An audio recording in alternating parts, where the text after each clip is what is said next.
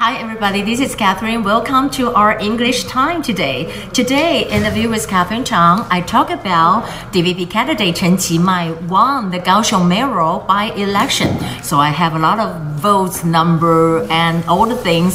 念那些票真的让我觉得不不不不不念。不过呢，我今天先跟大家讲一下，我们今天讲到的美中台的关系很重要的，就是美国跟台湾现在是不是达成一个 arm sale？And the arm sale is about F-16V Viper. And we can say that this is what we say F-16 哈，F-16V Viper Viper 就是这个字。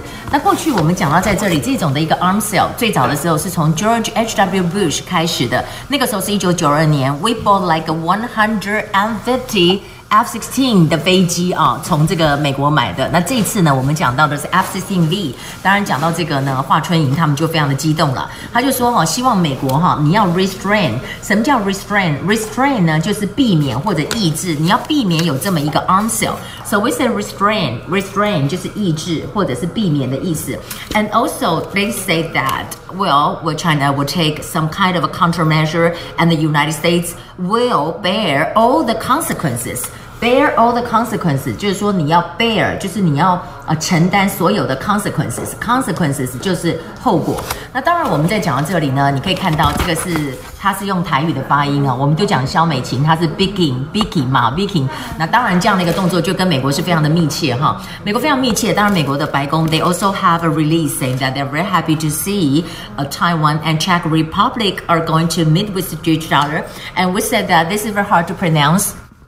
不用背这个单字啦，只是想跟大家讲这次要来的议长的名字啊，就是 Vichos，Vichos Milos，Vichos Milos。然后呢，当然在这次布拉格的这个市长哈，他的名字就叫 Zdenik，Zdenik，他也会来。那当然我们讲到这一点呢，美国的这个 Senator 他们就想要要起草一个文，这个文呢最主要就是说他不希望一些国家受到 China 的 influence。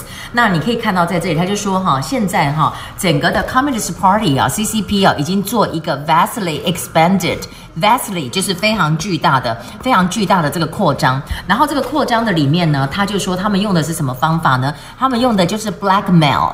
blackmail 你从字面来翻可以说是黑函，但其实就是所谓恐吓的意思。blackmail and also here coercion。coercion 就是强迫的。So you can see that here we we're talking about vastly. Yeah, it's over here. Vastly, vastly 就是极大的，vastly expanded 就极大的 expanded, and also blackmail 就是勒索。再来看到 coercion，coercion 这个就是 coercion。And also over here that we said that uh, it's very important that the United States really want to help the country that in the Western Hemisphere countries. What is the Western Hemisphere? Hemisphere 是半球，所以你看它这个就是 Western Hemisphere，Hemisphere 就是西半球，Western Hemisphere country，它希望西半球的国家能够团结在一起哦，对抗中国的这么一个内容。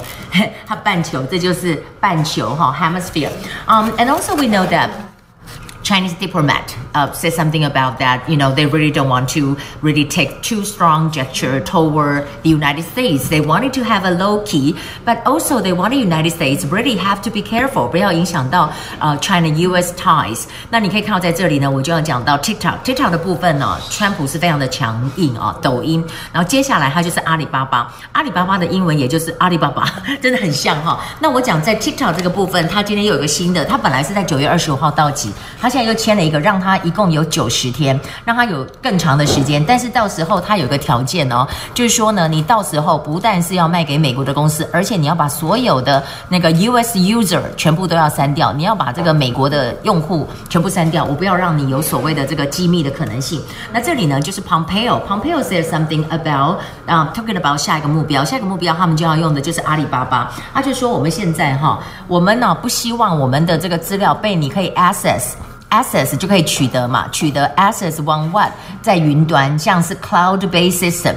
What from other country? What 呃、uh, What about that? 就是 like China Mobiles，讲到一些 China Mobiles，或者我们讲到的 TikTok，或者是 China Telegram，或者这个是腾讯哈，Tencent 就是腾讯的这个部分。那当然我们在今天呢，还有一些单字是没有出现在板子当中的，比如说呢，机器。激起是什么？Flame 是这个火嘛？哈，激起就是 in flame。然后呢，tout 就是吹捧。然后再来这个就是 reconnaissance，reconnaissance 就侦察机 reconnaissance。Well, we don't have time for the book, but I hope I have time tomorrow.